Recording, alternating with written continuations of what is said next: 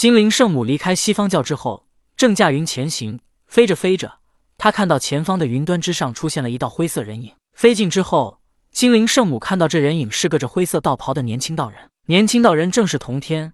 他知道西方教收了那么多截教弟子，必然会导致混乱。而姜子牙给西方封了四大天王和哼哈二将，接引准提要么当时就反了昊天，要么就俯首称臣。很显然，接引准提对昊天低头了。魔礼青当时去天庭向昊天上帝求助，童天便一直隐藏在暗处等待。他能料到昊天上帝能派的人必然是精灵圣母，因为天庭和西方那些截教弟子不可能开战，但不做点什么又不是昊天的特色。否则便显得他能力不足，无法服众。那么思来想去，昊天能派的人也只有精灵圣母了。精灵圣母修为高，如今又是天庭斗母元君，还是截教大师姐，派他去西方，无论是镇压还是安抚那些截教弟子，都是一个很好的选择。所以，当精灵圣母独自一人回天庭之时，童天便现身在这里等着他。这位道友可是专门在等我？精灵圣母问道。童天背对着精灵圣母，此时他转身道。不错，我正是在等你。你可是截教精灵圣母？道友认识我？不错，我与你师通天教主是旧相识。童天说道。老师，精灵圣母低头行礼道：“也不怪燃灯、姜子牙他们对童天没什么怀疑的，只因他们看不透童天修为。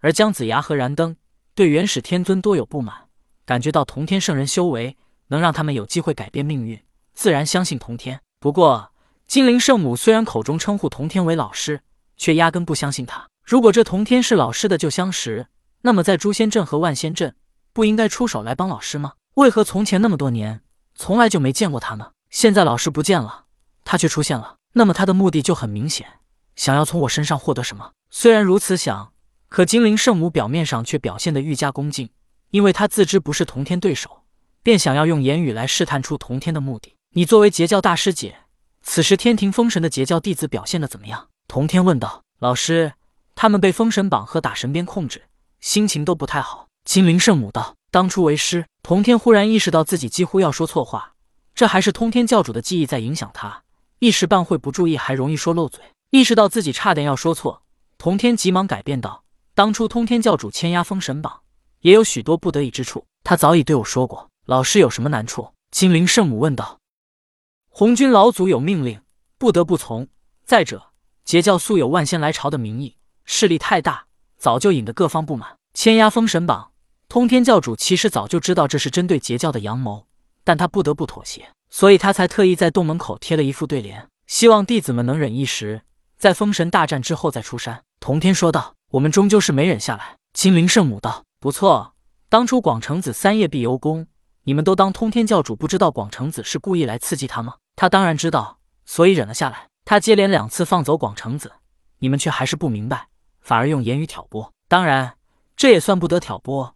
元始天尊确实看不起截教弟子，只不过你们将这话说到了明处。既然你们如此想，都想出手对付阐教，通天教主索性遂了你们的愿。通天对截教的事情这么了解，让精灵圣母相信了他几分。我们并不后悔。精灵圣母说道：“只可惜害得截教覆灭，老师也不知所踪。通天教主跟着红军老祖离开了。”他去了更广阔的地方，或许永远都不会再回来了。今后你们要多为自己打算。”童天说道。“老师，我们该怎么做？”精灵圣母问道。“问你们自己的心，是想要富贵权力、受人敬仰，还是想要自由？如果你们想要自由，我可以助你们脱离天庭。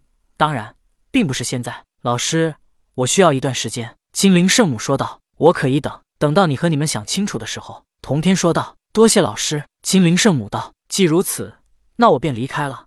如若有事，我自会来找你。说完，童天的身影慢慢消失了。望着童天消失的背影，精灵圣母喃喃自语道：“你究竟是不是老师呢？不管你是不是老师，既然你的身份已经改变，那便是想要与过去划清界限，只是还放不下截教弟子吧？截教终究是消失了。老师说的对，我们是应该多为自己考虑一下了。”精灵圣母驾云飞回了天庭，并向昊天上帝汇报了西方的情况。西方暂时稳定了下来，昊天上帝也没再把心思放到上面，而是招来了九龙岛四圣。只因为昊天上帝肯为他们出头，九龙岛四圣对于做凌霄宝殿的护卫已经没那么排斥，反倒对昊天多了几分恭敬。此时，昊天也自知，他只是收买了九龙岛四圣的心，其他封神的人还并不能专心为他办事，所以昊天才找来了四圣。四位元帅，朕想让你们为朕去办一件事。”昊天说道。